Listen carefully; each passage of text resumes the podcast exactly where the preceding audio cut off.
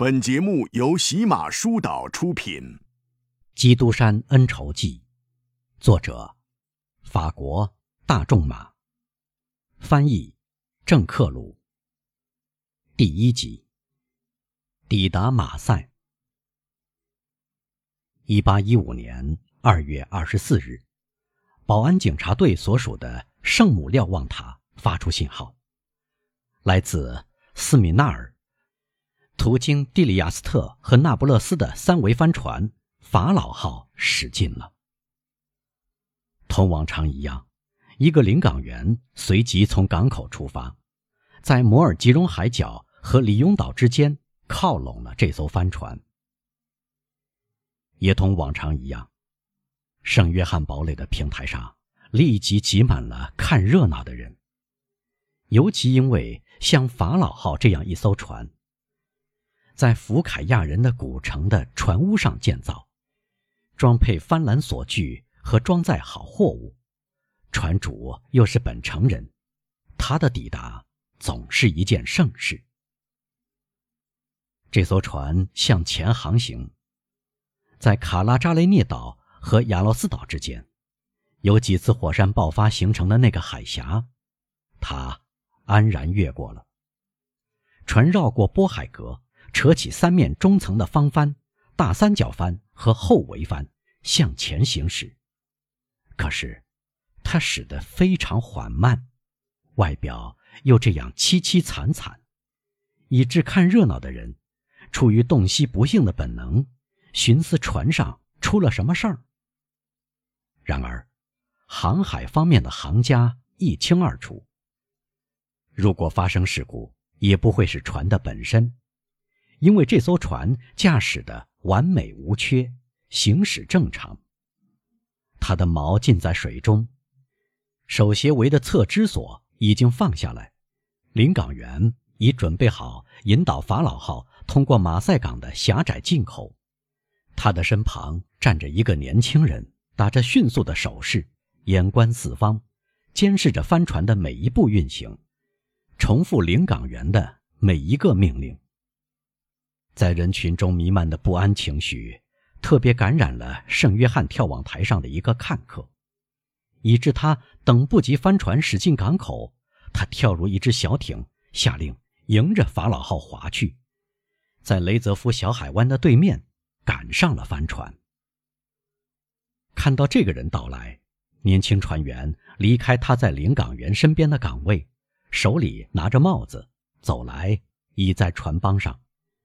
这是一个十八至二十岁的年轻人，身材高挑硕长，一双漂亮的黑眼睛，头发乌黑，浑身流露出从孩提时代起就习惯同危险搏斗的人所特有的镇定和坚毅的神态。啊，是您，Dantes！坐小艇的那个人喊道：“究竟出了什么事儿？为什么您的整条船上一片悲哀景象？”大祸降临，莫雷尔先生。年轻人回答：“尤其对我来说是大祸降临。在契维塔维基亚附近，我们失去了耿直的船长勒克莱尔。货呢？”船主急迫地问。“货平安抵达，莫雷尔先生。我相信在这方面您会满意的。可是那个可怜的勒克莱尔船长，他究竟出了什么事儿？”船主带着明显松了一口气的神态问：“那个耿直的船长究竟出了什么事儿？”“他死了，掉到海里了吗？”“不，先生，他是得了脑膜炎死的，临终时痛苦万分。”然后他转过身对船员们喊道：“喂，各就各位，准备下锚。”全体船员服从命令。船上共有八到十个水手，有的立即奔向下后绞索，有的转向转横索，有的待在吊索旁，有的待在三角帆的绞索旁，最后还有的待在绞帆索旁。年轻水手对操作准备无精打采地瞥了一眼，看到他的命令即将执行，便又对船主回过头来。这件不幸的事究竟怎么发生的？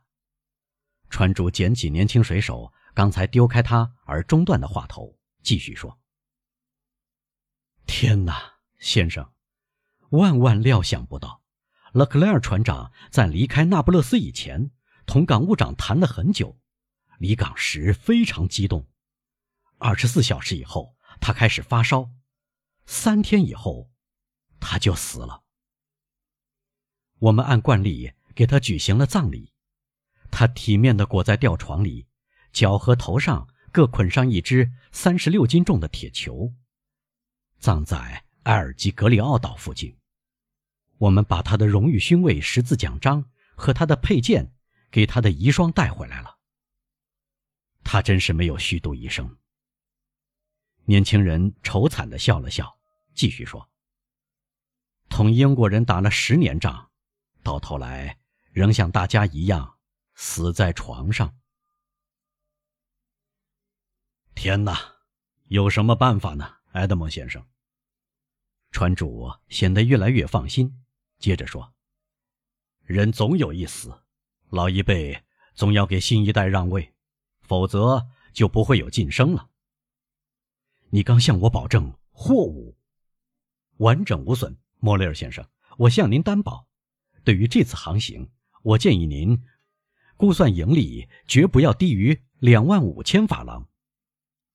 这时，船刚刚越过圆塔，年轻水手喊道：“开始脚方翻、三角翻和后围翻，要慢慢行驶。”命令得到迅速执行，如同在战舰上一样。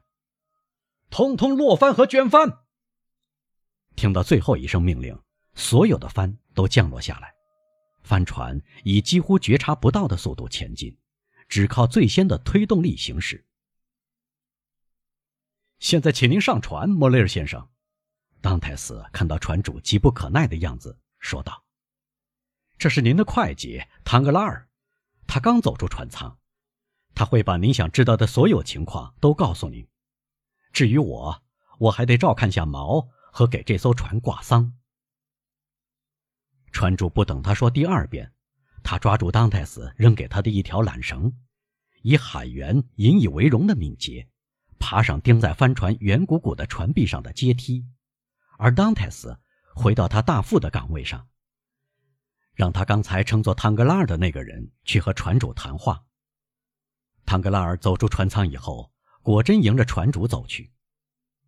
来者二十五六岁，脸色阴沉。一副禅上欺下的模样，因此，除了他的会计头衔总是引起水手厌恶的原因以外，他受到全体船员普遍的憎恨，正如埃德蒙·当戴斯受到他们喜爱那样。啊，莫雷尔先生，唐格拉尔说：“您知道船上的不幸是吗？”“是的，是的，可怜的勒克莱尔船长。”那是一个耿直的正派人，尤其是一个出色的海员，在大海长天中变得衰老，他多么适合承担像莫雷尔父子这样重要公司的利益重任人选呐！汤格拉尔回答。可是，船主说，目光却在追踪去照看下锚的当泰斯。我觉得，汤格拉尔要熟悉本行。用不着您所说的那样的老海员。您看，我们的朋友埃德蒙，在我看来，他不需要请教任何人，也很称职。是的，唐格拉尔说，一面朝当泰斯斜了一眼，眼中闪射出仇恨的光芒。是的，他很年轻，这是毫无意义的。船长一断气儿，他就发号施令，也不去征询别人，而且。他让我们在厄尔巴岛耽搁了一天半，而不是直接返回马赛。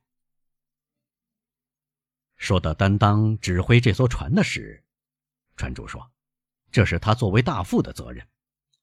至于在厄尔巴岛耽搁了一天半，他做的不对，除非这艘船需要修理。